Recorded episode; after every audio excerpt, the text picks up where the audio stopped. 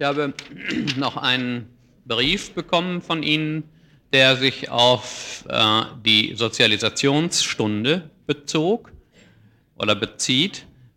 Ähm, ich lese ihn kurz vor. Hm. In der Vorlesung wurde gesagt, dass das, was in der sekundären Sozialisationsphase gelernt wird, bewusst gelernt wird. Das heißt, man es äh, demgemäß kritisch auch betrachten kann. Frage, ist es überhaupt möglich, etwas, das in primären Gruppen in der ersten Sozialisationsphase gelernt wurde, später zu ändern, diesem Gelernten kritisch gegenüberzustehen? Würde Kritik an dem Gelernten nicht auch eine Kritik an den Personen äh, äh, implizieren? Beispiel, wie verhält es sich mit einer streng religiösen Familie, die ihre Kinder dementsprechend von klein auf erzieht. Können die Kinder den Glauben, mit äh, dem sie sich seit jeher identifizieren, äh, jemals kritisch betrachten? Ende des Zitats. Äh, das ist natürlich eine wichtige Frage. Zunächst einmal würde ich sagen, je früher man etwas lernt und als je alternativenloser man es lernt, also je stärker es unbewusst ist, desto schwerer wird es jedenfalls, sich von dem zu entfernen. Insofern können wir, das ist ziemlich sicher, uns niemals von allem distanzieren, was wir in der frühkindlichen Phase gelernt haben. Immerhin zeigen Einzelfälle, wie stark doch die Möglichkeit ist, sich zu distanzieren.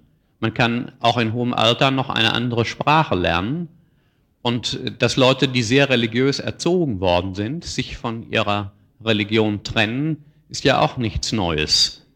Äh, wobei ich vermute, dass auch diejenigen, die sich von ihrer Religion trennen, bestimmte Grundeinstellungen, die mit dieser Religion verbunden waren, keineswegs aufgeben, sondern dass sie bestimmte Dinge ändern, andere Dinge gerade nicht.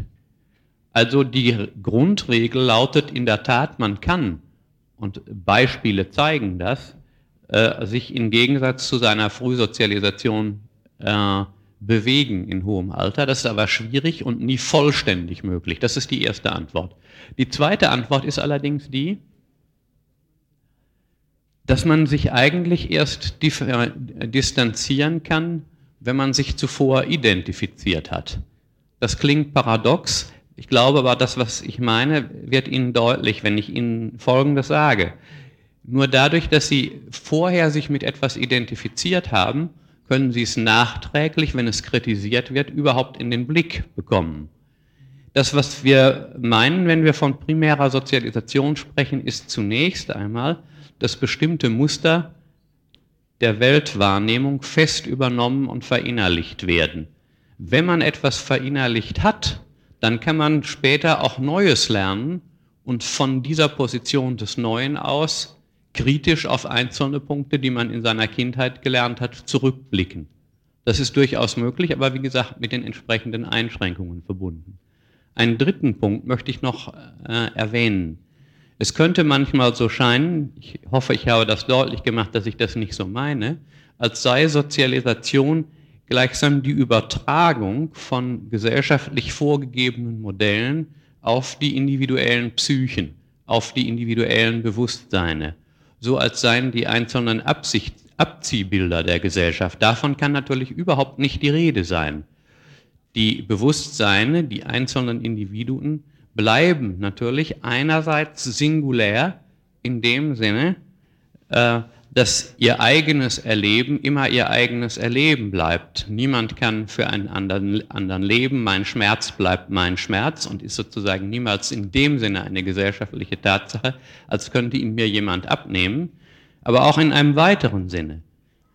Alles, was sich im Bewusstsein abspielt, ist zwar gesellschaftlich bedingt, aber nur relativ geringe Anteile von dem, was uns durch den Kopf geht, werden kommuniziert das heißt, es bleibt trotz der sozusagen vollständigen Abhängigkeit dessen, was man denkt, von vorgegebenen gesellschaftlichen Vorgaben. Auf der anderen Seite übrig, dass das Individuum oder sein Bewusstsein niemals mit allem, was es denkt, vollständig ankoppelbar ist an Kommunikation, an gesellschaftliche Kommunikation. Damit möchte ich diesen Punkt zunächst abbrechen und komme jetzt wieder zurück auf das, was wir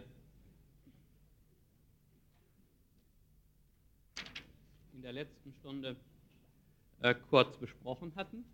Wir gehen also auf die Rollentheorie ein. Ich hatte in der letzten Sitzung die Differenz zwischen horizontaler und vertikaler Ungleichheit. Ich hätte die Differenz von horizontaler und vertikaler Ungleichheit besprochen und hatte im Wesentlichen auf den Zusammenhang von sozialer Differenzierung und Arbeitsteilung hingewiesen, hatte darauf verwiesen, dass Gesellschaften ohne Arbeitsteilung nicht existieren, es gibt keine, dass aber das Ausmaß und die Art, wie Arbeitsteilung organisiert wird, sich von Gesellschaft zu Gesellschaft unterscheiden.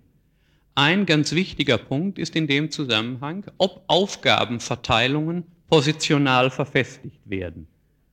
Positional verfestigt werden heißt, dass jemand für eine lange Zeitdauer, eventuell lebenslang, bestimmte Aufgaben zugeschrieben werden. Und das ist zu unterscheiden von situationaler Arbeitsteilung, die gleichsam von Situation zu Situation wechseln kann.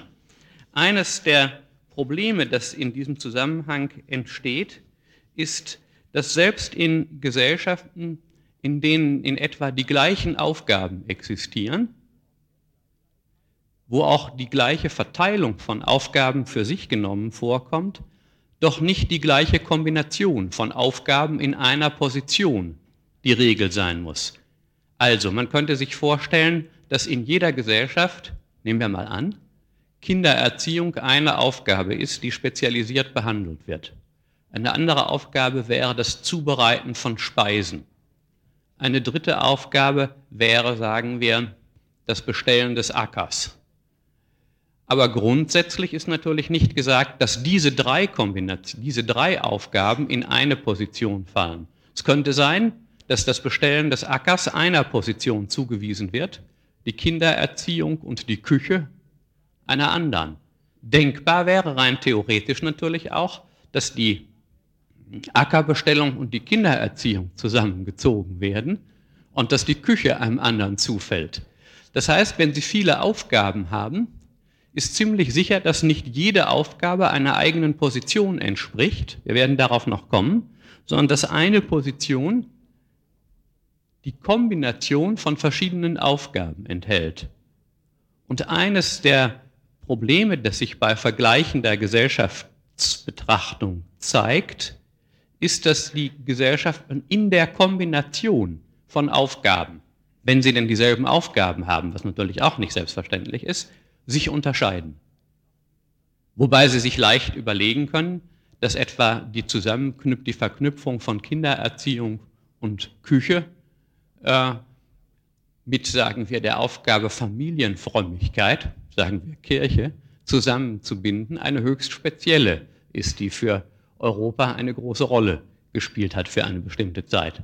Aber immerhin war bis ins 16. Jahrhundert hinein, eigentlich bis ins 17. Jahrhundert hinein, die Auffassung vertreten, dass Männer viel frömmer seien als Frauen.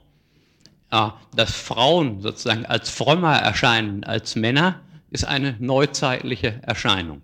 Mit der Entfremdung der Männer von der Kirche seit dem 17. Jahrhundert, das kann man das feststellen, wird Frömmigkeit zu einer primär weiblichen Rollenattribution, wohingegen vorher die Männer eigentlich als die Frömmeren angesehen wurden, weil die weiblichen Tätigkeiten in gewisser Weise als stärker kirchenfremd und zur Abkehr von Religion äh, geeignet erschienen. Äh, das Problem der Aufgabenzuweisung kann in jeder Gesellschaft also entstehen. Das heißt, die verfügbaren Positionen als gesellschaftlich normierte zugewiesene Aufgabenbündel kann mehr oder minder auf Konsens stoßen. Das heißt, Gesellschaften verfügen in der Regel über mehr oder weniger intensive und konsensfähige Legitimationen in Bezug auf ihre vorhandenen Rollen. Das heißt, in der Mehrzahl aller Gesellschaften zum Beispiel sind die Geschlechtsrollen in hohem Maße legitim. Das heißt, die Beteiligten, die Männer wie die Frauen, akzeptieren die mit diesen Rollen verbundenen Ungleichheiten. Das heißt, Gesellschaften können sich nicht nur danach unterscheiden, welche Positionen sie haben, sondern auch danach, ob und in, gegebenenfalls in welchem Maße diese Positionen von den Beteiligten als legitim angesehen werden. Es kann Gesellschaften geben, und unsere ist ein Beispiel dafür, wo es kaum eine Rolle gibt, kaum eine Position gibt, über die nicht gestritten wird, die nicht Legitimationsprobleme und Auseinandersetzungen aufwirft, wie sie eigentlich gestaltet werden sollte, ob sie überhaupt notwendig ist oder ob sie nicht vielmehr abschaffenswert ist.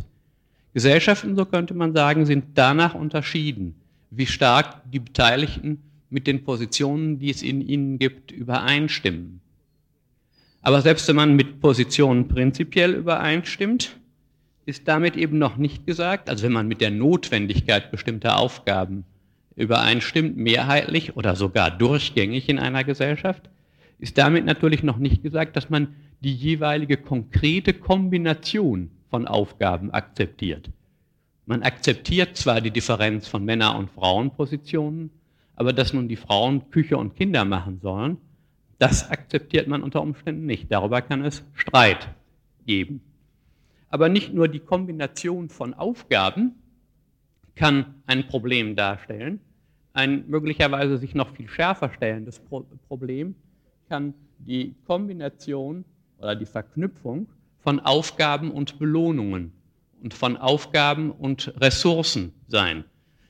Jede Aufgabe, die sich einem stellt, ist natürlich nur zu bewältigen, wenn man im Besitz der dazugehörigen Mittel ist, die es erlauben, diese Aufgabe zu lösen. Was aber als notwendige oder hinreichende oder angemessene Mittel gelten soll, also was dort entsprechend vorgesehen ist, das kann sich wiederum im gesellschaftlichen Streit befinden. Ob jemand ein hohes Budget haben soll beispielsweise, darüber kann man sich streiten. Die Verfügungsgewalt kann umstritten sein. Wobei eine übliche Form tatsächlich die ist, dass man etwas, was eigentlich eine Belohnung ist, als Mittel zur Aufgabenerfüllung kaschiert.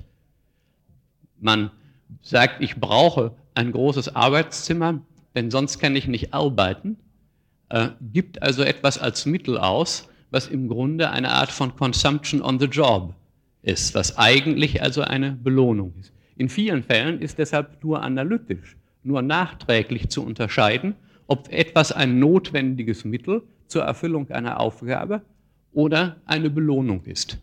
Denken Sie etwa an Entscheidungsbefugnisse, die ein Vorstandsmitglied in einer sagen wir, in einem deutschen Konzern hat, da wird natürlich, wenn man ihn fragt, die Entscheidungskompetenzen als Last darstellen, die er schweren Herzens und nur aufgrund von Verantwortungsgefühl und Pflichterfüllung auf sich nimmt. Keineswegs wird er sie als Belohnung empfinden oder als Privileg. Das heißt, auch darüber kann in Bezug auf die Positionen einer Gesellschaft Streit entstehen, was eigentlich Mittel und was Belohnungen sind. Auch darüber natürlich, ob die Belohnungen ausreichen. In unserer Gesellschaft zum Beispiel besteht ein ständiger Kampf darum, was als hinlängliche Belohnung zu gelten hat, als gerechte Belohnung. Die Tarifauseinandersetzungen zum Beispiel sind ein ständiges Beispiel dafür. Auseinandersetzungen zwischen Männern und Frauen führen natürlich nicht zu Tarifauseinandersetzungen in unserer Gesellschaft, einstweilen noch nicht, sondern einstweilen eher noch zu privaten Auseinandersetzungen. Weil wir in einer Gesellschaft leben, wo selbst die Geschlechtsrollen und die Altersrollen Gegenstand ständiger privater Definitionsauseinandersetzungen sind. Aber darauf kommen wir nochmal zurück. Ich lasse jetzt, ja, und ein Punkt, den müsste ich hier vielleicht noch erwähnen. Ein ganz wichtiger Punkt ist natürlich der, ob Positionen als wahlfrei gelten oder ob Aufgaben innerhalb einer Position als wahlfrei gelten oder aufgefasst werden können oder ob sie bestimmten Leuten oktroyiert werden, ob jemand also gar keine Alternative hat. Beispielsweise ist die Geschlechtsrolle in unserer Gesellschaft fast hundertprozentig erst einmal als solche oktroyiert. Das heißt, sie können nicht, wenn sie als Frau auf die Welt kommen, äh, sich so ohne weiteres entscheiden, eine Männerrolle zu spielen. Wenn sie das versuchen, haben sie jedenfalls große Schwierigkeiten. Ich äh, breche diesen Punkt hier ab und komme nun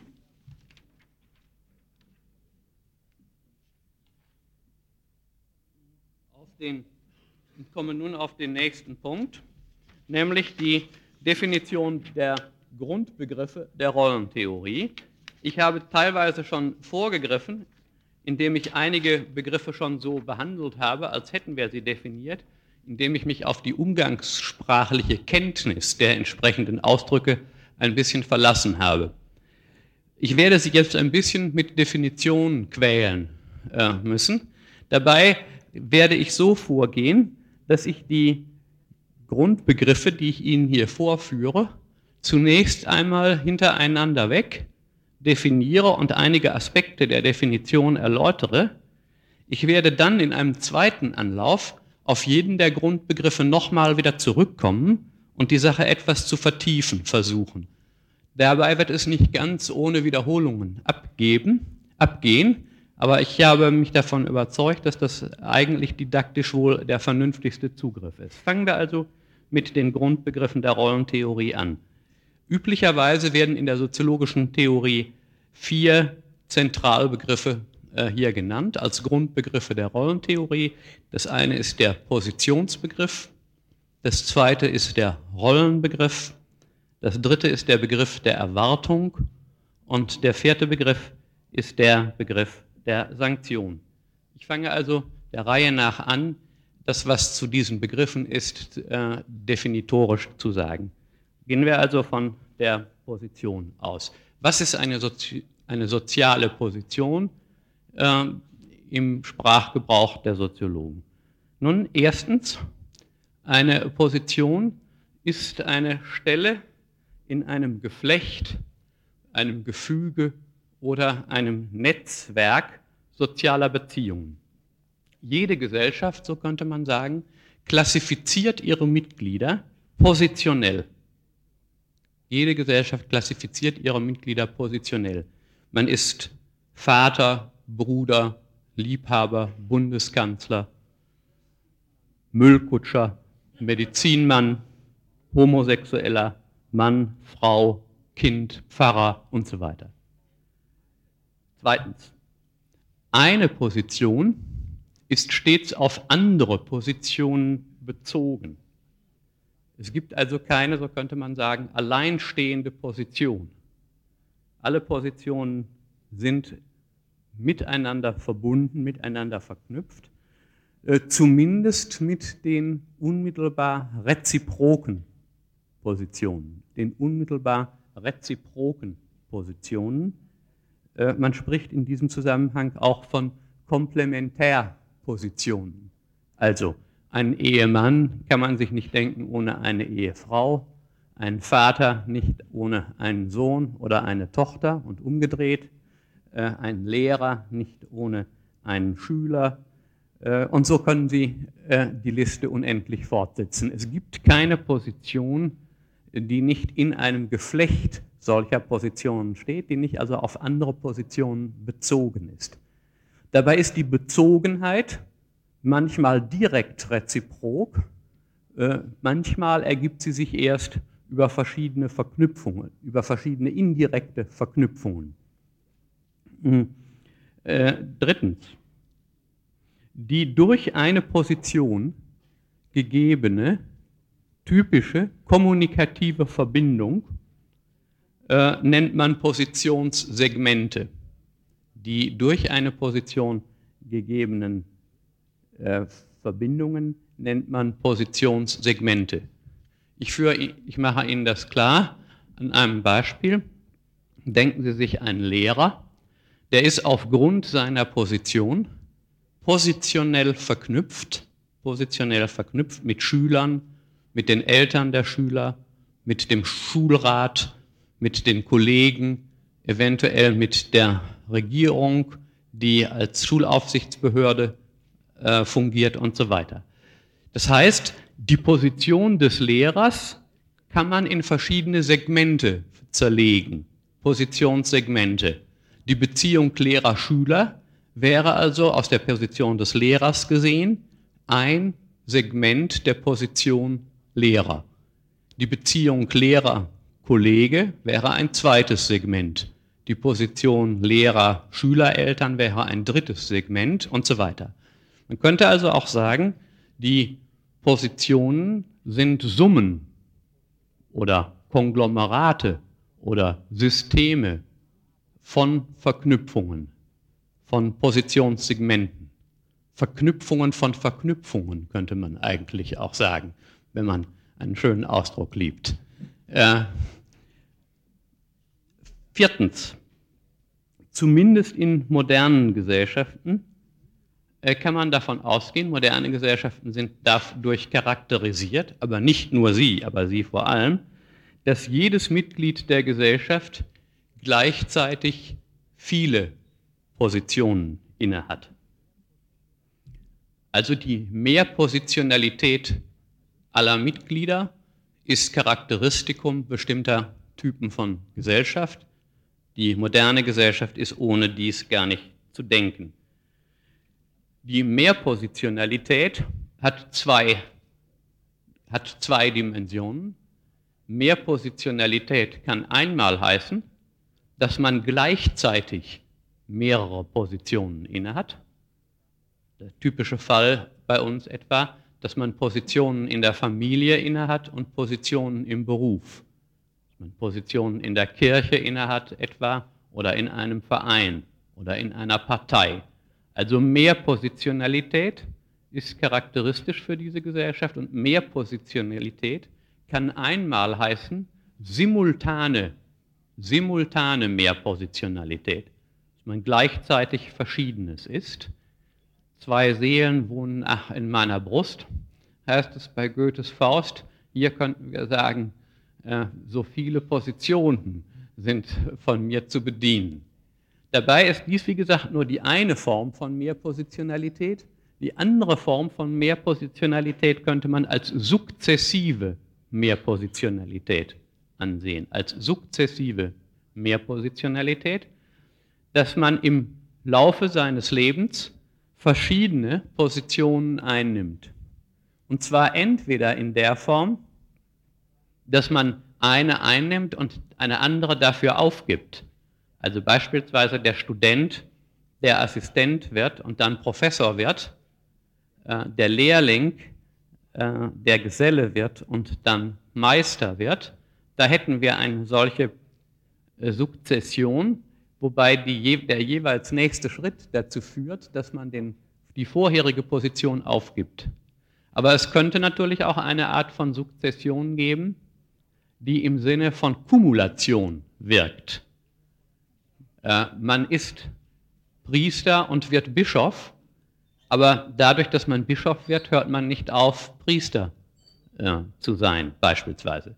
Also eine kumulative äh, Form der sukzessiven Mehrpositionalität. Hm.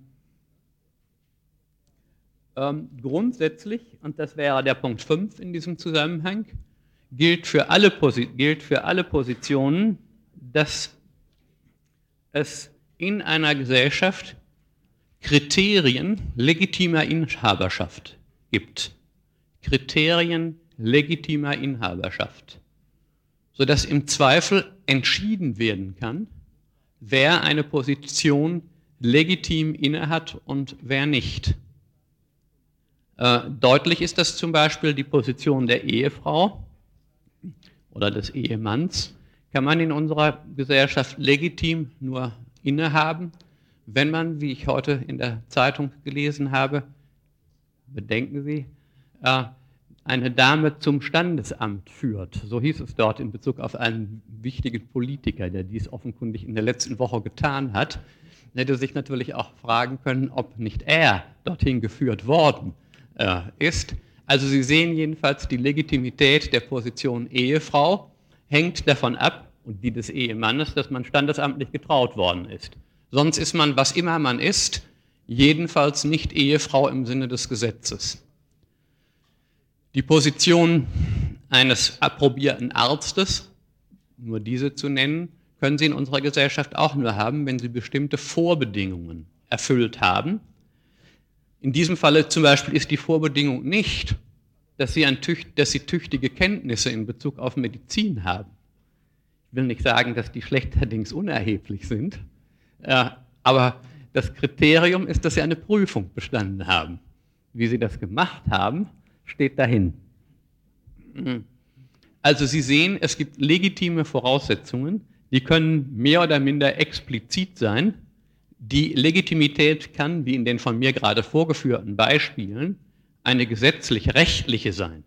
In vielen Gesellschaften ist die Legitimität und für andere Positionen, auch in unserer Gesellschaft, nicht eine gesetzlich-rechtliche.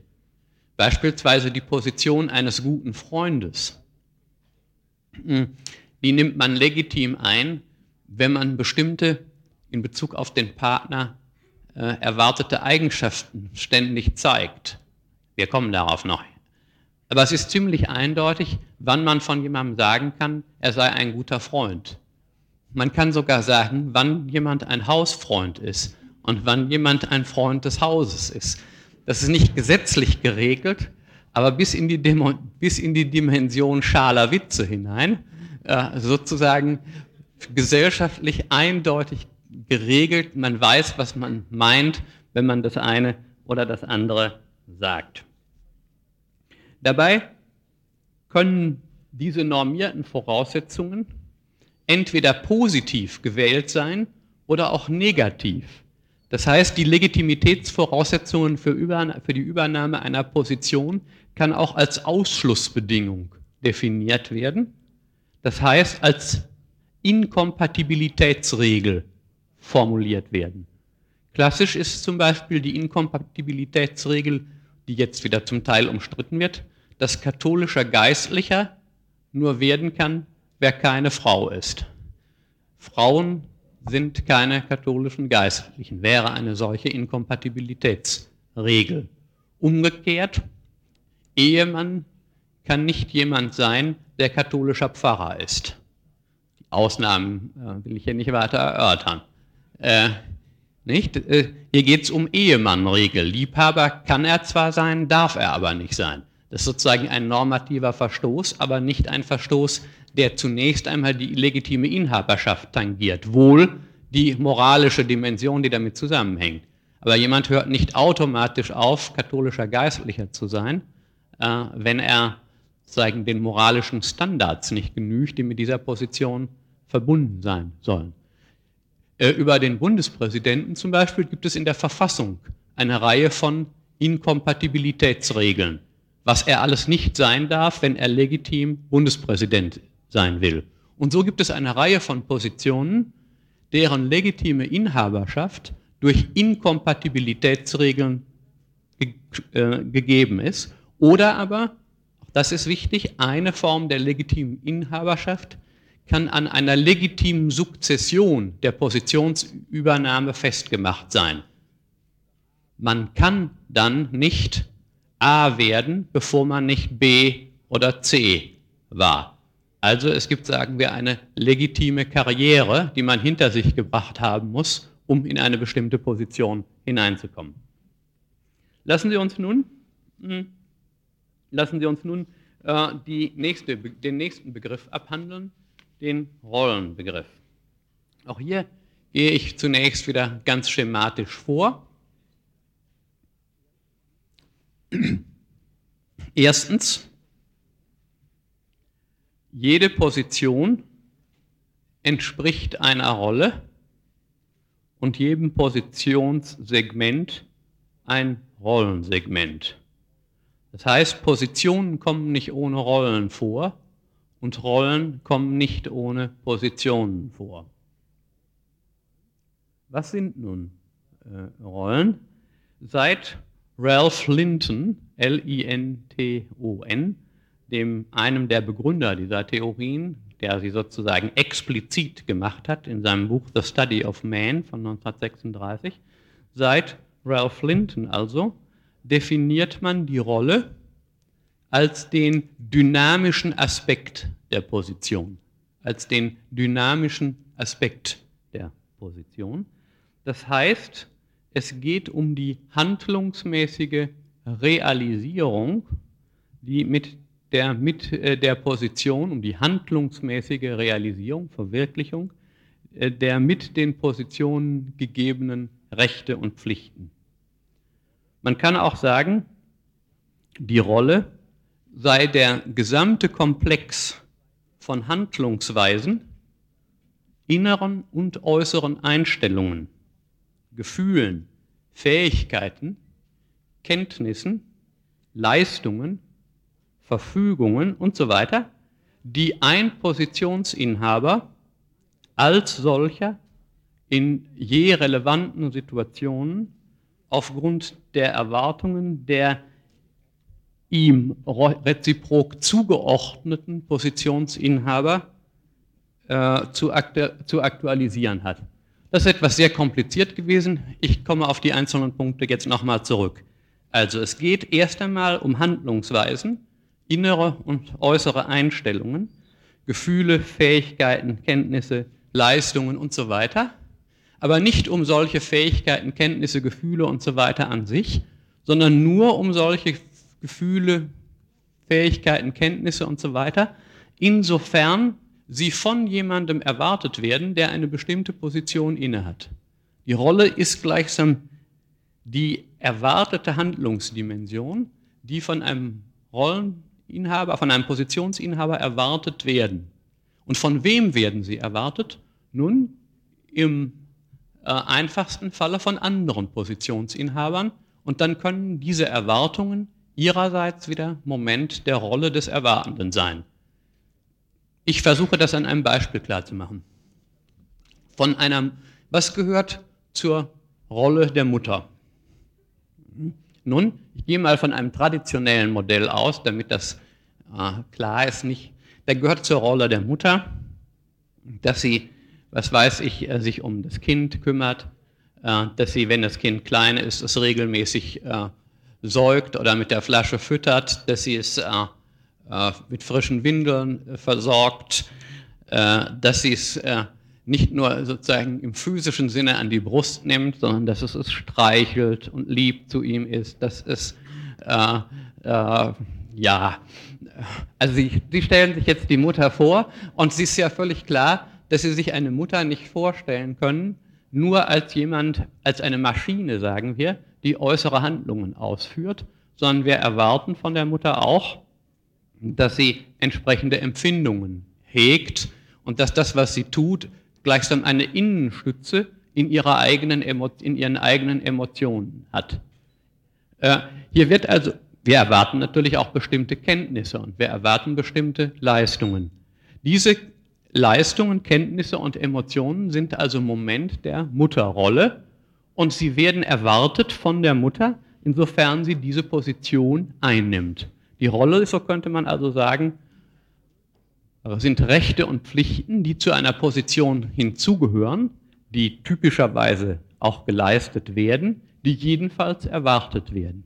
Und von wem werden sie erwartet? Nun, ähm, sicher von den reziproken Positionsinhabern, also sagen wir vom Vater oder von den Kindern. Und die Erwartung an die Mutter, dass sie bestimmte Eigenschaften haben soll, die hegen nun wiederum die Kinder und die Väter nicht einfach subjektiv als bloße Individuen, sondern diese Erwartungen hegen sie wiederum als Teil ihrer eigenen Rolle. Man könnte sagen, zur Rolle gehören nicht nur Einstellungen, sondern unter Umständen auch, dass man von anderen bestimmte Dinge erwartet. In diesem Falle gehört zur Vaterrolle, dass man erwartet, dass die Mutter sich wie eine Mutter benimmt, sich wie eine Mutter verhält. Und wir würden nicht nur ärgerlich werden, etwas für falsch halten, wenn die Mutter bestimmte Dinge nicht tut, sondern auch wenn der Vater nicht erwartet, dass sie das tut. Weil zur Vaterrolle eben die Erwartung gehört, die er an die Mutter adressiert, dass sie bestimmte Dinge tun soll. Drittens, die terminologische Differenzierung, also die Unterscheidung, die begriffliche Unterscheidung von Rolle und Position ist relativ künstlich. Das haben Sie gerade schon gesehen, weil ja immer Rolle und Position zusammengehören. Die Folge ist, dass in der Literatur, auch bei mir übrigens gelegentlich, wenn ich nicht genau formuliere, dass in der Literatur, sage ich aber lieber, beide Begriffe häufig ausgetauscht werden. Und dass man nicht immer ganz genau weiß, ob jemand gerade von Rolle oder von Position wirklich, ob er wirklich Position oder Rolle meint, wenn er den einen oder den anderen Begriff verwendet.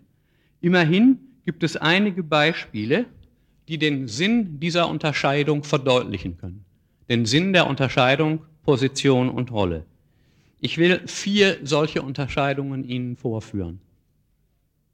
Erstens, der Sinn dieser Unterscheidung ist, glaube ich, äh, am einfachsten da zu erkennen, wo es sich um die illegitime Inhaberschaft einer Position handelt, bei völlig korrekter Ausführung der Rolle.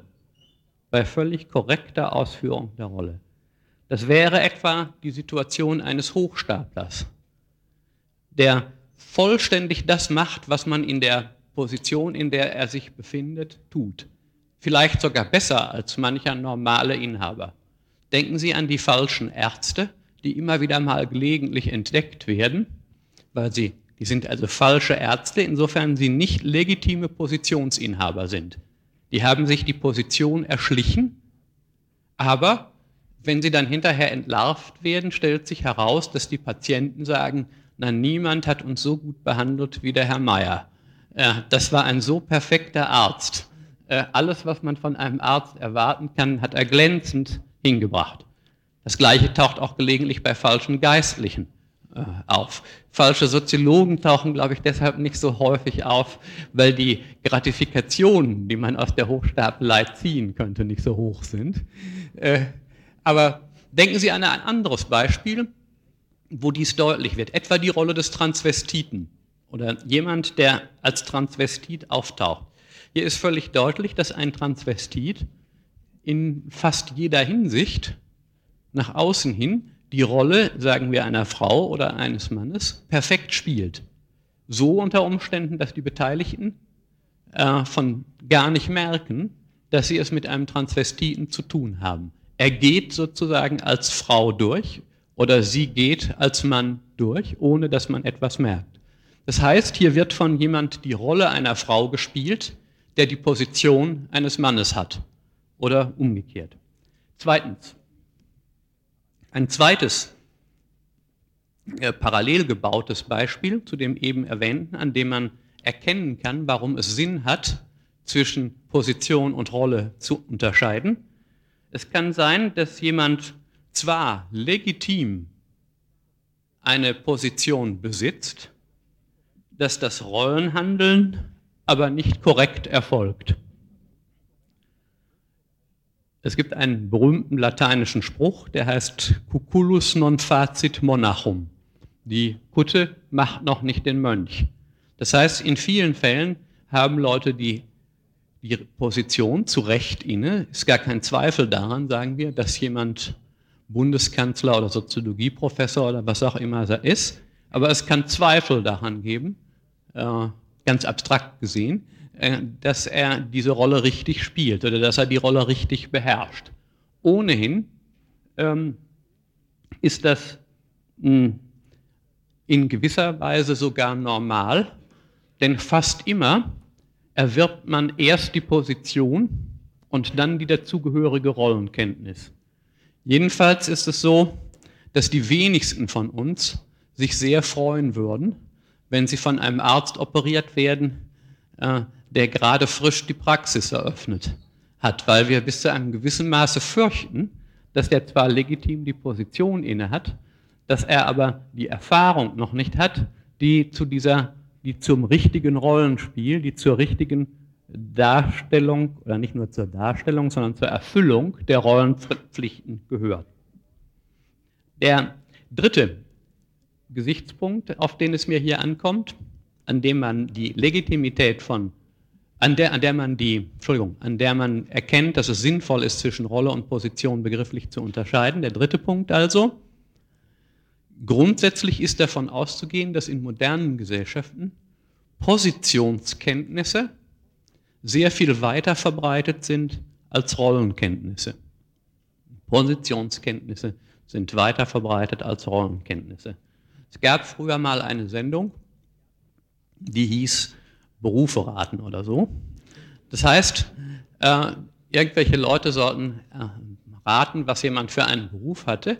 Meistens äh, konnte man sich so ein bisschen schon vorstellen, äh, was jemand war, wenn man den Namen der Position genannt hatte. Aber die Kenntnis der Rolle, das heißt, was sich konkret an Rechten und Pflichten mit dieser Position verband, das äh, kannte man eigentlich nicht. Nur in sehr einfachen Verhältnissen ist es so, dass die Positionskenntnis und die Rollenkenntnis gleich sind. Also in einer einfachen Gesellschaft zum Beispiel kann man sich vorstellen, dass man zwar entweder Mann oder Frau ist, dass aber auch der Mann sehr genau weiß, was zur Rolle einer Frau gehört und umgekehrt, dass eine Frau sehr genau weiß, was zur Kenntnis der Männerrolle gehört. Also die vollständige Reziprozität der Rollenkenntnisse, die ist aber die Ausnahme. Äh, und schon bei äh, diesem einfachen Beispiel, das ich gerade gesagt habe, sind es wahrscheinlich bestimmte Dinge, die, was die Geschlechtsrollendifferenz anbetrifft, eben auch die Männer nicht wissen oder die Frauen nicht wissen, weil es bestimmte Einstellungen eben doch gibt, die sozusagen Gemeinsamkeit der auf der gleichen Rolle steckenden Leute äh, ist. Also halten Sie hier nur fest, die unterschiedliche Reichweite der Positions- und Rollenkenntnisse. Fast immer ist es so, dass man mehr Rollen, mehr Positionen kennt als Rollen. Und häufig sogar bei direkt reziproken Rollen weiß man eigentlich nicht, äh, was der andere wirklich macht. Erst recht wäre man nicht in der Lage, erst recht wäre man nicht in der Lage, die Rolle im Zweifelsfalle zu spielen. Denken Sie etwa an die Rolle des Patienten und die Rolle des Arztes. Hier wird man im Zweifelsfalle sagen, dass der, dass der Arzt zwar eine ziemlich gute Kenntnis der Rolle des Patienten hat, dass aber die Kenntnis der Arztrolle aus der Perspektive des Patienten sehr eingeschränkt ist. Es wird also hier wiederum deutlich, warum es Sinn macht, diese beiden Begriffe zu differenzieren. Hm. Und äh, der vierte Punkt, auf den ich hinweisen möchte, ist dem ersten sehr verwandt. Jeder Einzelne muss unterscheiden können, jeder Handelnde oder jede Handelnde muss unterscheiden können zwischen den Rollen, die er oder sie kennt und den Rollen, die er legitim spielen darf. In vielen Fällen kennen wir nämlich bestimmte Rollen, sogar sehr gut, möchten sie vielleicht auch sogar gerne spielen, dürfen sie aber nicht spielen. Wir wüssten, wie man ein guter Priester wäre, wir sind aber keiner. Äh, wir wüssten, wie ich ein guter Vater wäre, ich habe aber keine Kinder.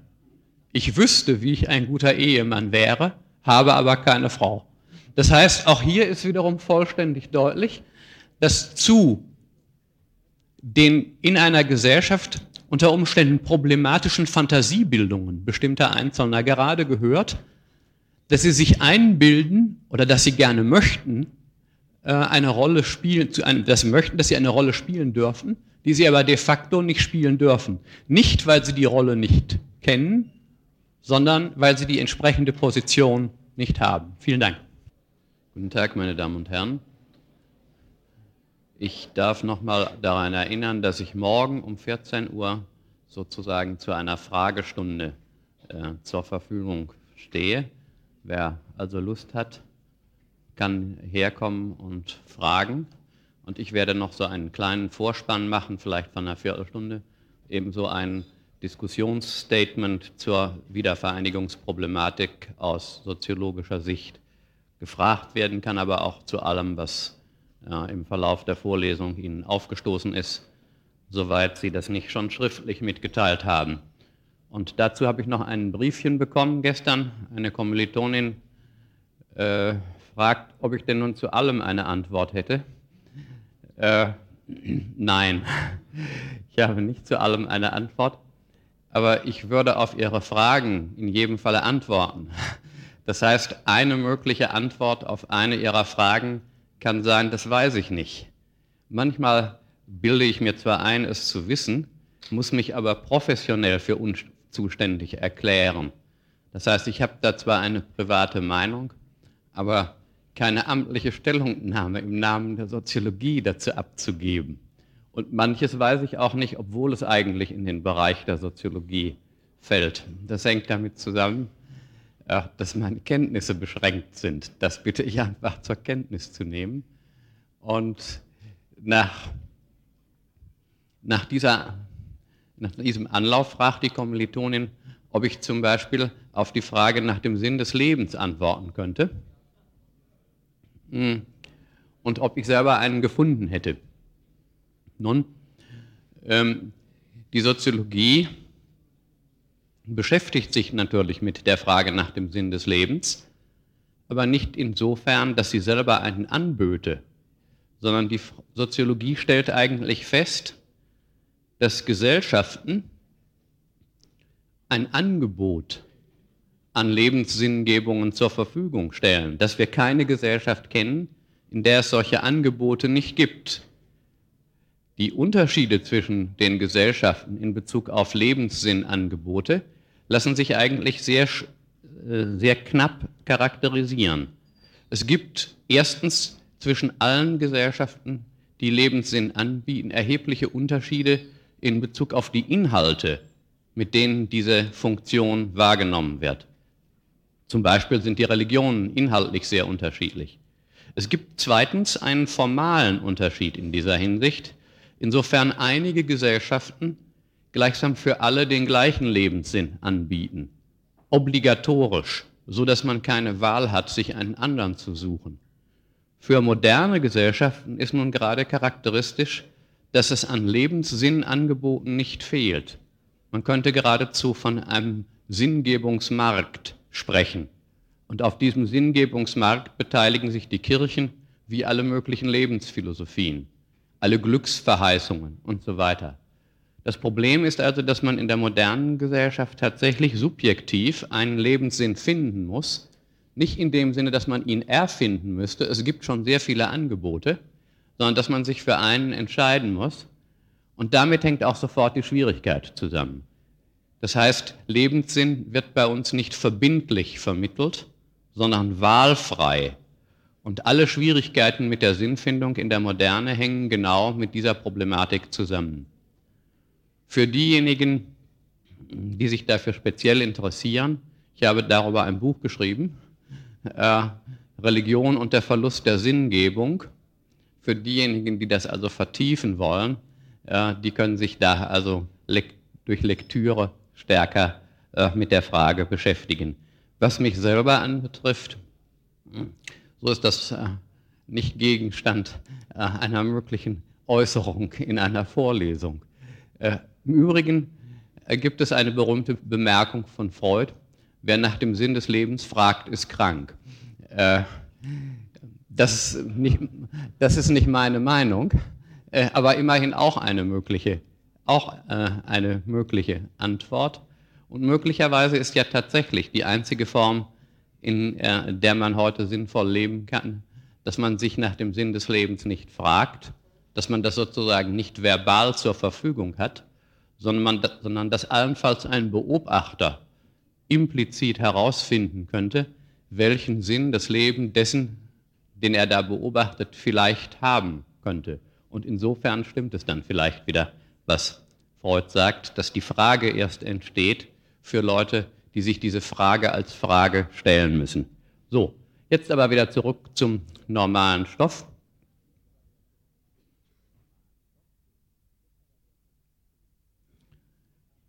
Ich hatte gestern abgeschlossen äh, mit einigen Zusatzbemerkungen zur Sozialisationstheorie wir werden heute ein ganz neues Kapitel anfangen, die Rollentheorie. Bevor ich aber darauf komme, will ich noch ein paar Wiederholungen und Nachträge machen.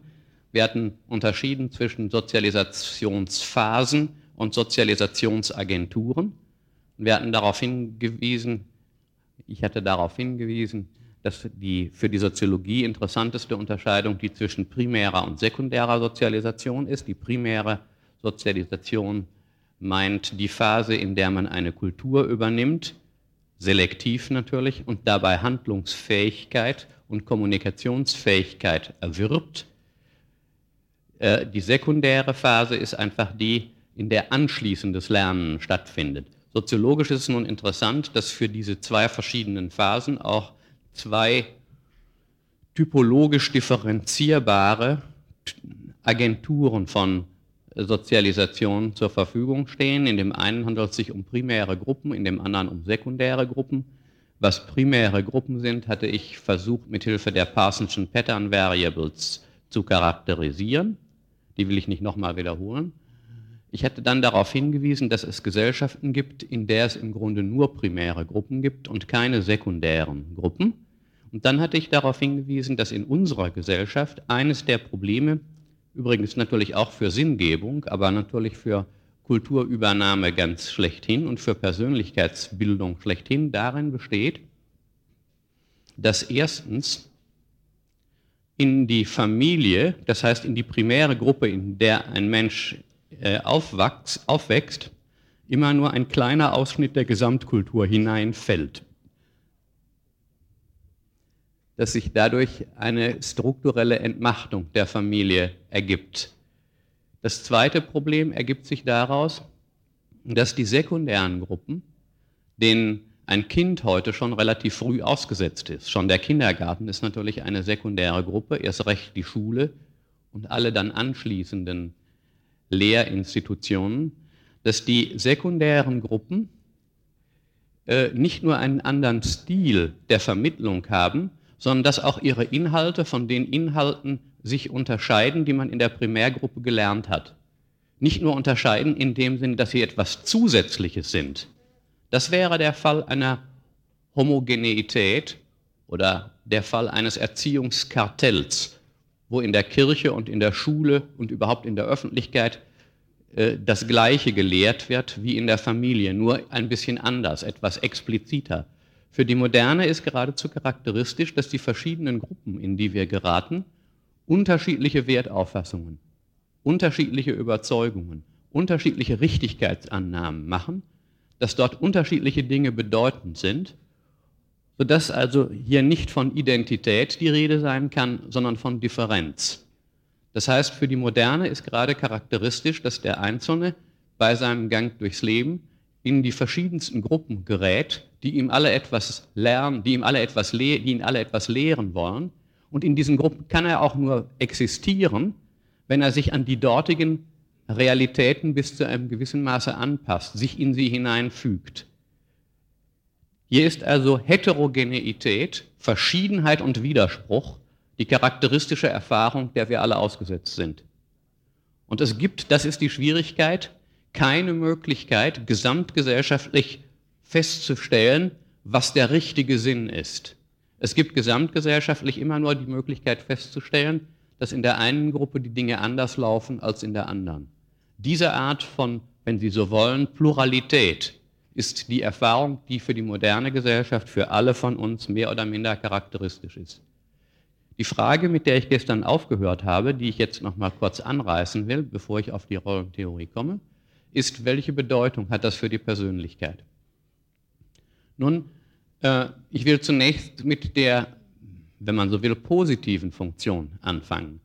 In gewisser Weise kann man sagen, dass Persönlichkeit als sich unterscheidend von allen anderen Persönlichkeiten bis zu einem gewissen Maße mit dieser Tatsache der Heterogenität der Gruppen, in denen man Mitglied ist, geradezu zusammenhängt. Georg Simmel, ein bedeutender Soziologe und Philosoph, der um die Jahrhundertwende gelebt hat, 1917 gestorben ist, Georg Simmel hat geradezu formuliert, das Individuum in der Moderne, die Persönlichkeit sozusagen als sich unterscheiden von anderen, sei dadurch erst möglich, dass der Einzelne Schnittpunkt sozialer Kreise sei. Schnittpunkt sozialer Kreise. Damit ist gemeint, dass jeder Einzelne mit verschiedenen Rollen, mit verschiedenen Anteilen seines Lebens in verschiedene Gruppen, in verschiedene Gruppen hineinreicht. Er selber wäre sozusagen die Schnittmenge aus diesen verschiedenen Gruppenrealitäten. Und seine Individualität bestünde, das wäre ein erster Ansatz, gerade in der einzigartigen Kombination von Gruppenkonstellationen, die in, in, ihm Wirklichkeit werden. Das ist aber nur die erste Antwort, die man aus dieser Formulierung vom Individuum als dem Schnittpunkt, dem Kreuzungspunkt sozialer Kreise ziehen kann. Die zweite ist, dass indem der Einzelne verschiedensten Einflüssen ausgeliefert wird, es dann auf ihn ankommt, die Wirklichkeiten zusammenzusetzen, sich für das zu entscheiden, was er für richtig hält. Das heißt, die Heterogeneität der Einflüsse erzwingt bis zu einem gewissen Maße auch Distanz und Stellungnahme. Das heißt, das Individuum als etwas, das Stellung nehmen kann, ergibt sich als Folge der Differenz von Einflüssen. Man könnte geradezu sagen, die Identität des Individuums ist die Folge der Differenz von Beeinflussungen. Identität entsteht, wenn Sie das so äh, akzeptieren, nicht aus Identität, sondern aus Differenz. Äh, aber das klingt vielleicht ein bisschen zu philosophisch, aber was gemeint ist, ist, glaube ich, deutlich, dass diese Art von Heterogeneität der Beeinflussung Stellungnahmen erzwingt. Das wäre sozusagen die positive Komponente. Die negative Komponente kann natürlich sein, dass das Individuum angesichts der Vielzahl einander widersprechender Wertüberzeugungen, die ihm zugemutet werden, angesichts der widersprüchlichen Beeinflussung, angesichts der Unvereinbarkeit dessen, was in der Gesellschaft, in der er lebt, für schön, für wahr, für gut, für religiös, für vernünftig, für sexuell attraktiv, für ästhetisch überzeugend vorgetragen wird, nun selber nicht mehr weiß, wo es lang geht. Das heißt, die negative Komponente kann gerade umgekehrt sein, dass der Einzelne zerrissen wird zwischen diesen verschiedenen Einflüssen, dass er selber gleichsam permanent in der Lage von Buridans Esel ist. Sie kennen sicher diese Geschichte von Buridans Esel. Der Buridan ist ein Professor in Paris gewesen im 15. Jahrhundert, wenn ich mich richtig erinnere, ein Scholastiker.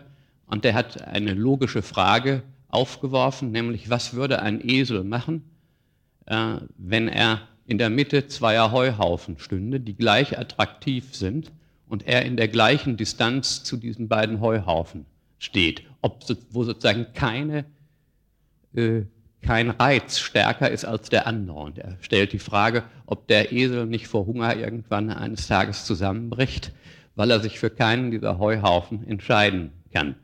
Äh, bis zu einem gewissen Maße ist das ein Schicksal, in dem wir uns alle befinden.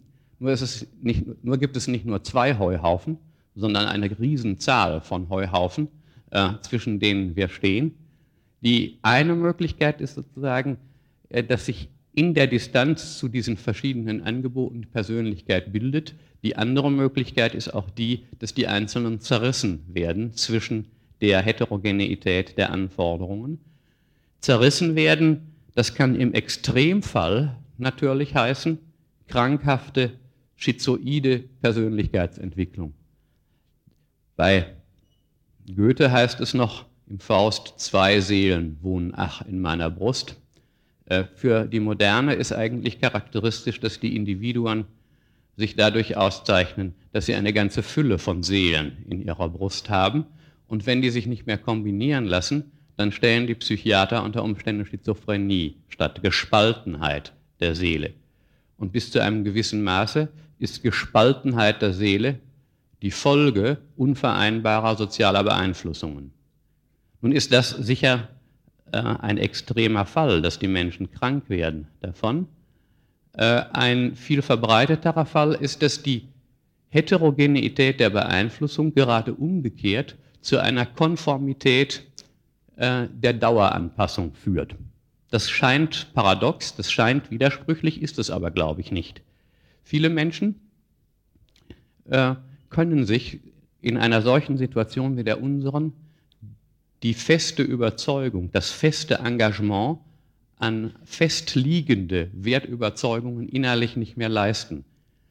Sie verfahren, wenn Sie dieses Bild gestatten, so wie wenn Buridans Esel nicht zwischen den Heuhaufen verhungerte, sondern abwechselnd von einem zum anderen liefe und je nachdem, welcher für den Moment als besonders schick äh, gilt, würde er bald beim einen, bald am anderen äh, sich laben. Nach dem Motto, bald grasig beim Neckar, am Neckar, bald grasig am Main. Und diese, wenn Sie sich einmal vorstellen, dass dieses bald grasig am Neckar, bald grasig am Main dass dies die existenzielle Haltung würde für uns. Dass wir modisch nicht nur in Bezug auf Kleidervorschriften, sondern modisch in Bezug auf existenzielle Attitüden reagieren, dann wird deutlich, was ich meine, dass eine Form des Ausweichens vor dem Entscheidungsdruck gerade das, was der amerikanische Soziologe Riesman, Riesmann, äh, Other Directedness genannt hat, Fremdorientierung, Außenlenkung. Das heißt, anstelle einer Gesellschaft, in der die Individuen durch starke innengelenkte Wertüberzeugungen gesteuert werden, die sie gegen allen Druck von außen festhalten, weil sie einmal überzeugt worden sind in einer stark geprägenden Kindheit, an die Stelle dessen tritt der außengelenkte Mensch, der immer nur eine, der immer nur eine Sorge hat, wie eckt er nicht an, wie wirkt er modisch, wie wirkt er geschickt und das eben nicht nur in Bezug, wie gesagt, auf Schlips tragen oder nicht tragen, ob Jeans tragen oder nicht tragen, sondern äh, auf die Frage links sein, rechts sein, gläubig sein, Müsli essen und so weiter und so fort. Nicht? Sie sehen, wie hier, wie hier äh, die Gesellschaft selbst, die Beeinflussung durch Kommunikation, Situationen herbeiführt, die den Einzelnen in bestimmter Weise überfrachten. Und selbst wenn der Einzelne in dieser Situation eine feste Überzeugung hat, er wird sich immer sicher sein müssen, dass diese Überzeugung seine Überzeugung ist und dass er nie alle bekehren wird können. Das heißt, die Situation in der Moderne ist gerade dadurch ausgezeichnet, dass es keinen Punkt gibt, von dem man die gesamte Gesellschaft so übersehen kann, dass man sagen kann, ich sehe es richtig. Es gibt sozusagen verschiedenste Punkte, von denen aus man die Gesellschaft betrachten kann, aber eben verschiedene. Und es gibt keine erst einmal gesellschaftlich überzeugungsfähig, allgemein selig machende Überzeugung. Es gibt viele Leute, die glauben, sie hätten allgemein selig machende Überzeugungen, aber eben es gibt viele und die Lehren unterscheiden sich. Diese Art von Situation entsteht eben nicht zuletzt aufgrund der Heterogeneität und der Komplexität unserer Gesellschaft und für die Individuen entsteht sie, weil sie, die Individuen, dieser Komplexität, diesem Anprall durch Verschiedenheit der Informationen und Mitteilungen ausgesetzt sind. Wir kommen auf diesen Punkt im zweiten Teil unserer Vorlesung ausdrücklich zurück, wenn wir über moderne Gesellschaften reden. Ich breche also hier diesen Punkt ab.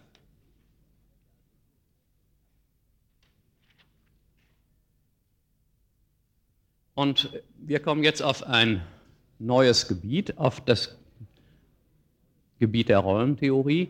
Die Rollentheorie ist in gewisser Weise das Kernstück, das Filetstück, wenn Sie so wollen, jedenfalls die klassische Mitte äh, der soziologischen Theorie.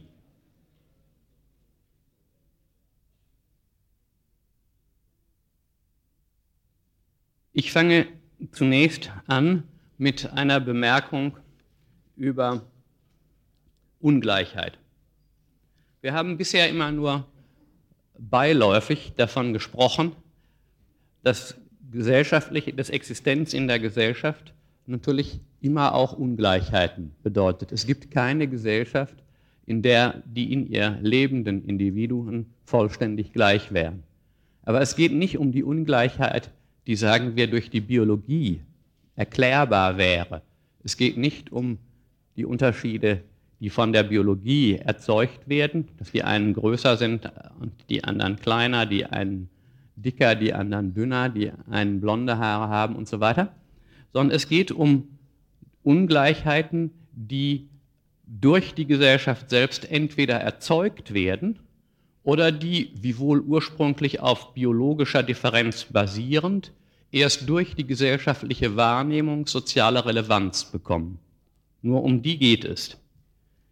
Und die Soziologen unterscheiden nun äh, zunächst einmal zwei Typen von Ungleichheit. Äh, das eine ist die horizontale Ungleichheit und das andere die vertikale Ungleichheit horizontale und vertikale Ungleichheit. Von der vertikalen Ungleichheit sprechen wir im nächsten Semester.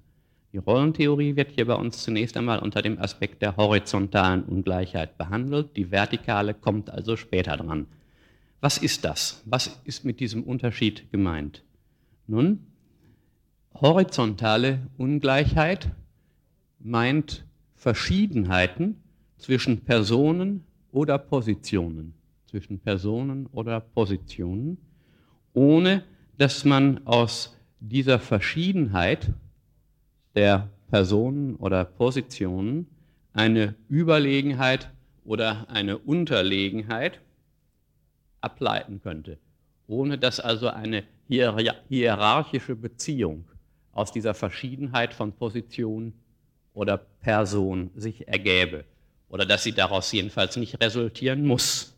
Das Beispiel wäre etwa bei einer Berufsdifferenzierung, dass sagen wir die Position des Schusters von der Position des Bäckers unterscheidbar ist, ohne dass wir sagen würden, dass der Bäcker über dem Schuster rangiert oder unter dem Schuster rangiert. Also eine Verschiedenheit von sozialen Positionen in diesem Falle, ohne dass aus der Verschiedenheit bereits eine Rangordnung abgelesen werden könnte.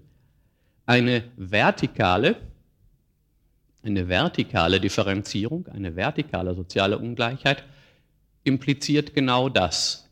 Sie impliziert eine Hierarchiebildung zwischen sozialen Positionen.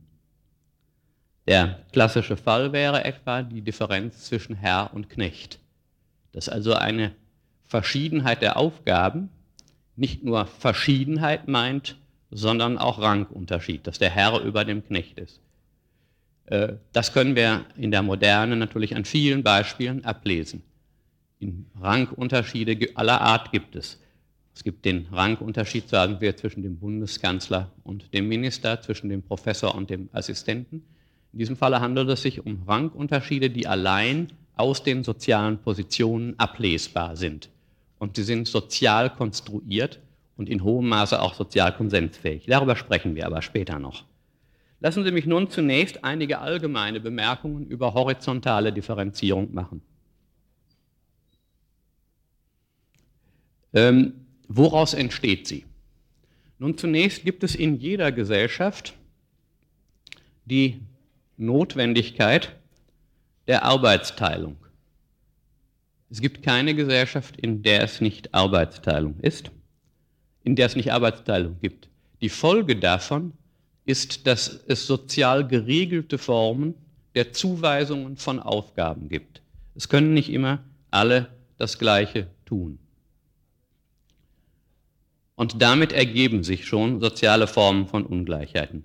Denn mit der Zuweisung von Aufgaben verbindet sich jedenfalls, wenn diese Aufgaben eine gewisse Zeit von den gleichen Leuten gemacht werden, die Entstehung und die Bewahrung von ungleichem Wissen und ungleichen Fertigkeiten, was zunächst einfach nur eine momentane Aufgabenübernahme war, wird, wenn sie auf relative Dauer gestellt wird, äh, zu einer unterschiedlichen Prägung der entsprechenden Personen durch unterschiedliche Kenntnisse, durch unterschiedliche Fertigkeiten und eben zunehmend auch durch unterschiedliche Relevanzstrukturen.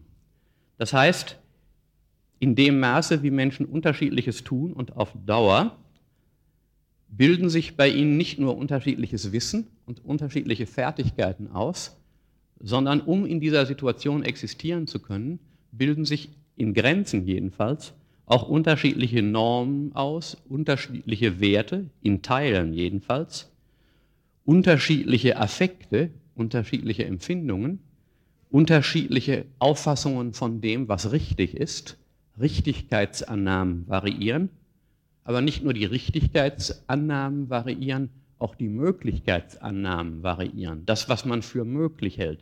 Wenn Sie sagen, wir einen Pastor und einen Ingenieur nebeneinander stellen, wir nehmen mal an, die seien nur horizontal differenziert, was ihre Rangordnung anbetrifft. Und Sie fragen sie nach ihren Werten, nach ihren Normen, dann werden Sie ganz verschiedene Auffassungen wahrscheinlich zu hören bekommen. Wenn Sie danach fragen, was Ihnen wichtig ist, werden Sie sehr unterschiedliche Antworten bekommen. Und wenn Sie fragen, was möglich ist, wird das Gleiche passieren. Die Vorstellungen vom Wünschbaren variieren und die Interessen.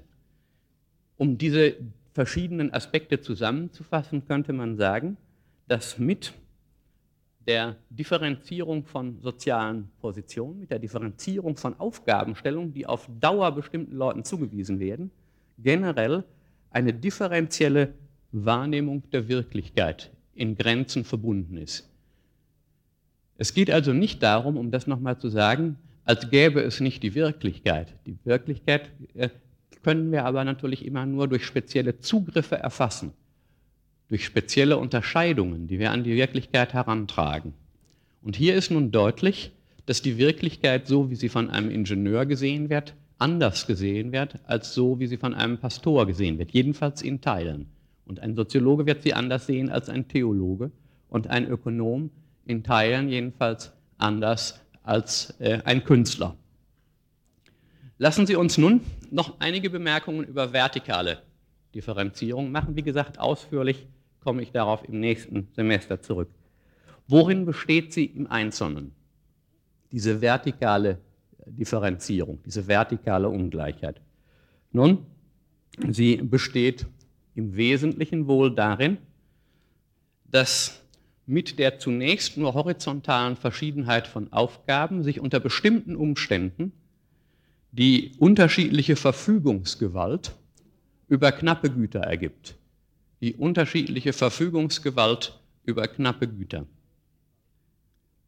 Dabei müssen Sie sich unter knappen Gütern, um die es hier geht, nicht ausschließlich ökonomische Güter vorstellen.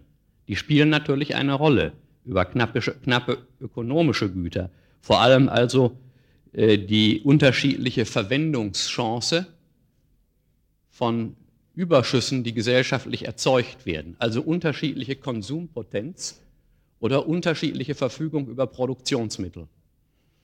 Äh, oder auch noch im Bereich der Ökonomie die unterschiedlich große Chance, über fremde Arbeitskraft zu verfügen. Der, oder über Gehorsamsbereitschaften. Die unterschiedliche Chance, die unterschiedlich große Chance, andere Leute dazu veranlassen zu können, den eigenen Befehlen zu gehorchen.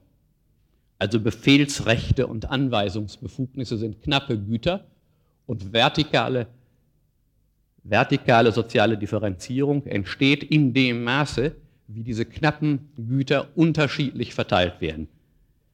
Ähm, aber, und das scheint mir ganz wichtig in diesem Zusammenhang, ganz wichtig ist auch die unterschiedliche Verfügung über Heilschancen. Also wenn Menschen etwa an ein Jenseits glauben, dann bilden sich typischerweise Hierarchien aus, weil die einen, wie es in der Bibel so schön heißt, als Jesus dem Petrus die Schlüsselgewalt äh, übergibt, nicht dir will ich die Schlüssel zum Himmelreich geben und wen du binden wirst, der wird gebunden und wen du lösen wirst, der wird gelöst sein. Unterschiedliche Verfügung über Heilschancen und nicht zuletzt die unterschiedliche Verfügung über Prestige die unterschiedliche Verfügung über Ansehen, Ruhm, Anerkennung. Und das ist noch gar keine vollständige Liste. Sie sehen, dass in einer Gesellschaft Verfügungen über knappe Güter bestehen, die ökonomisch und außerökonomisch sind. Und dass diese unterschiedliche Verfügung Rangordnungen produzieren in jeder Gesellschaft. Ähm, lassen Sie mich nun einen äh, einen, ganz wichtigen, einen ganz wichtigen Punkt äh, hier erörtern, nämlich das Problem, wie eigentlich horizontale und vertikale Ungleichheiten miteinander zusammenhängen. Zunächst ergibt sich ja aus einer Arbeitsteilung als solcher noch nicht, dass der eine über den anderen Vorteile gewinnt. Also beim Schuster und beim Bäcker ist das deutlich. Das ist eine Unterschiedlichkeit, aber daraus folgt noch nicht, dass der eine überlegen gegenüber dem anderen werden muss. Bei bestimmten Typen von Aufgaben gilt das aber nicht. So ist für bestimmte Aufgaben ziemlich eindeutig, dass sie Überlegenheiten schaffen werden. Also ziemlich eindeutig gilt das etwa für Anweisungsbefugnisse. Zunächst ist die Differenz von koordinativen Aufgaben und solchen Leuten, die diese Aufgaben ausfüllen, eine reine Arbeitsteilung. Äh, der eine übernimmt die Kommandos, die der andere ausführt, ohne dass dadurch für sich schon rein logisch eine Überlegenheit sich ergebe. Aber in aller Regel ist derjenige, der Anordnungen gibt, auch derjenige, der aus dieser Anweisungsbefugnis Prestigegewinne und Vorteile ziehen kann. Das hängt ganz wesentlich auch damit zusammen, dass mit bestimmten Aufgaben verbunden ist, mit der Lösung bestimmter Aufgaben verbunden ist, dass jemand in den Besitz der Mittel gesetzt wird, die er braucht, um diese Aufgaben zu erfüllen.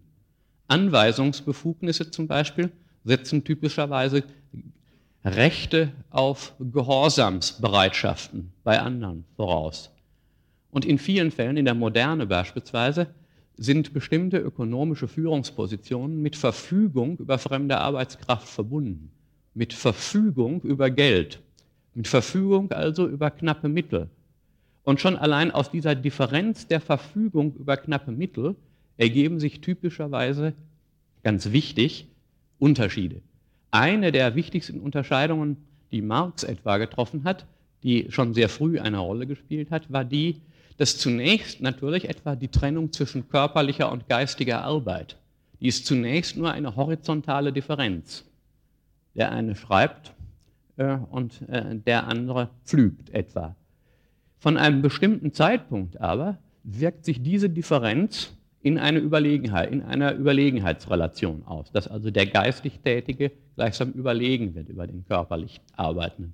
Das ist nicht grundsätzlich so. Beispielsweise im ganzen europäischen Frühmittelalter waren die Leute, die schreiben konnten, relativ niedrig gestellte Leute. Das waren die kleinen Mönche, die Geistlichkeit, die Pfarrer, die, die hohe Adeligkeit konnte nicht schreiben. Da war sozusagen die Schreibfähigkeit, die geistige Tätigkeit keineswegs identisch mit Überlegenheit. Das heißt, man wird keine allgemeinen Regeln angeben können, sondern man wird je nach gesellschaftlicher Konstellation feststellen, welche zunächst nur horizontal, zu horizontal definierte Verteilung von Aufgaben schließlich zu vertikalen Überlegenheiten zwischen den Menschen führt. Ich komme jetzt auf den nächsten Punkt. Ich hatte gerade schon gesagt, Aufgabenzuteilung ist natürlich schlechterdings überall unvermeidlich. Wir können nicht alle das Gleiche tun. Was nicht universal ist, ist die positionale Verfestigung von Aufgabenzuweisungen. Das heißt, äh, es geht darum, ob eine einmalige situative Arbeitsteilung zum Dauerschicksal der Betroffenen wird. Stellen Sie sich das an einem einfachen Beispiel vor, äh, wo solche Dauerzuweisung nicht erfolgt. Denken Sie an eine, an eine Schulklasse, sagen wir, äh, die eine, einen Ausflug in die Jugendherberge macht. Und in dieser Jugendherberge oder in ein Ferienlager. Und in diesem Ferienlager sind verschiedene Aufgaben zu bewältigen. Es muss Holz geholt werden, das Zelt muss aufgebaut werden, Kartoffeln müssen geschält werden, ein Feuer muss äh, gemacht werden, äh, die Betten müssen gemacht werden, einer muss Bier holen und so weiter. Mhm. Ähm, und es ist klar, äh, und es ist klar, dass das nicht, äh, dass das nicht jeder, dass nicht alle alles machen können. Äh, die Gruppe teilt also die Aufgaben ein. Äh, und schon sehr bald stellt man heraus, dass sagen wir, derjenige, der Kartoffel schält, sich vielleicht weniger wohlfühlt als derjenige, der Bier holt. Ähm, hm. und nun überlegen Sie, was passiert, solange,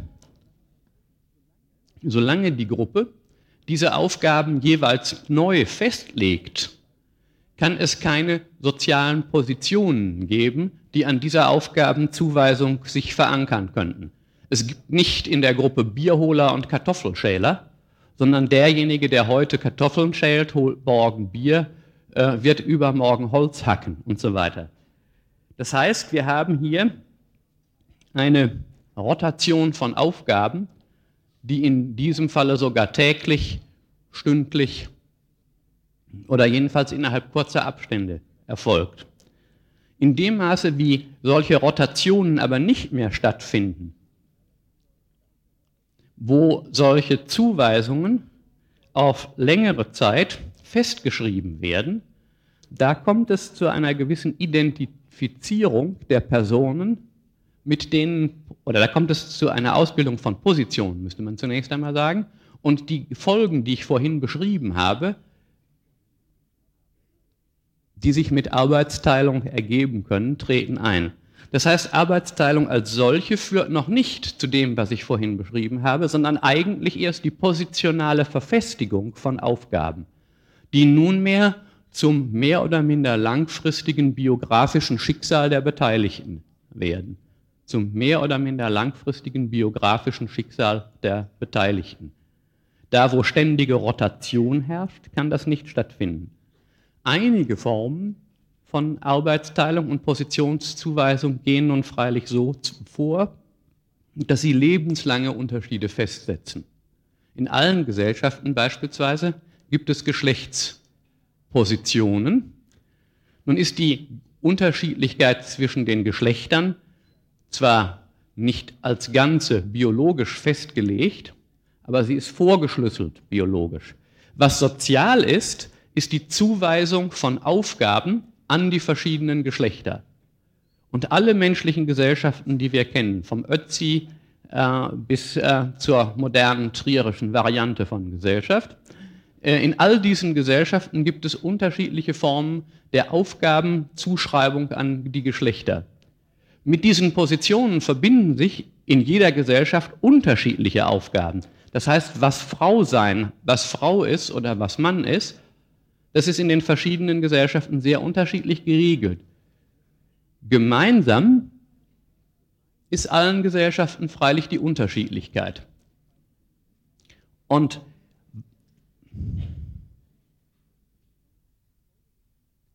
Und die Folge ist in allen Gesellschaften, dass nicht nur die einzelnen Aufgaben verschieden sind, sondern dass sich damit unterschiedliche Weltsichten verbinden unterschiedliche Relevanzstrukturen, unterschiedliche Chancen und unterschiedliche Formen von Abhängigkeiten.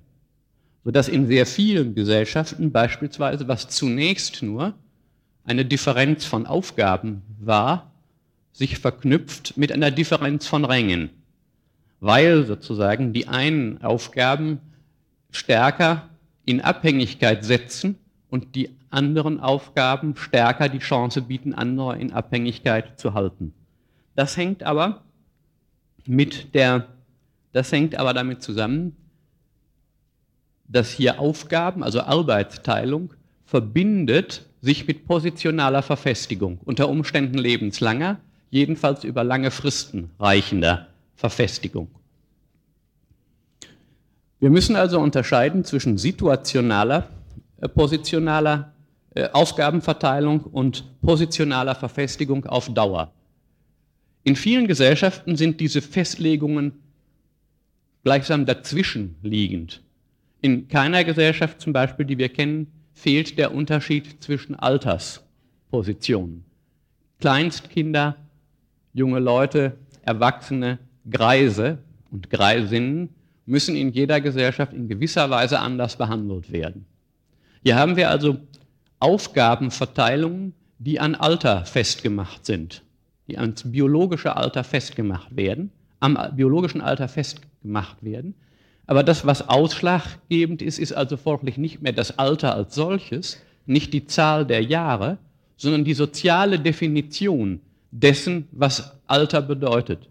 Und die soziale Definition knüpft an Aufgabenzuweisungen an, und mit den Aufgabenzuweisungen verbinden sich wiederum unter Umständen langfristige positionale Festlegungen und die damit zusammenhängenden möglichen Rangunterschiede.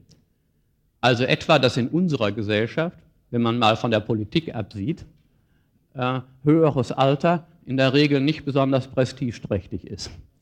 Äh, das heißt, in unserer Gesellschaft verbindet sich mit dem zunehmenden Alter, etwa der Pensionierung, eine sozi ein sozialer Kursverlust der Leute, die in diesen Positionen stecken. Das heißt, ein Abschied nehmen von sozialer Macht, von Einfluss in bürokratischen Institutionen und so weiter. In vielen archaischen Gesellschaften ist es genau umgekehrt. Dort verbindet sich mit Alter unter Umständen ein steigendes Prestige, einfach weil die im Kopf der alten Männer oder der alten Frauen verfügbaren Kenntnisse gleichsam für eine Bibliothek, wie eine Bibliothek behandelt werden. Man könnte eigentlich sagen, in vielen einfachen Gesellschaften sind die alten Männer oder die alten Frauen die Universitätsbibliothek dieser Gesellschaft. Und wenn sie sterben, ist es so, wie wenn eine Universitätsbibliothek in Brand geriete. Das heißt, in vielen Gesellschaften dieser Art verbindet sich mit Alter Anweisungsbefugnis, Beratungskompetenz, zugeschriebene Weisheit. Sie sehen also, wie hier bestimmte Positionen zwar festgemacht sind an biologischen Phasen, dass sie aber jeweils eine völlig unterschiedliche Bedeutung haben. Ich breche hier ab. Wir fangen da in der nächsten Woche wieder an. Vielen Dank.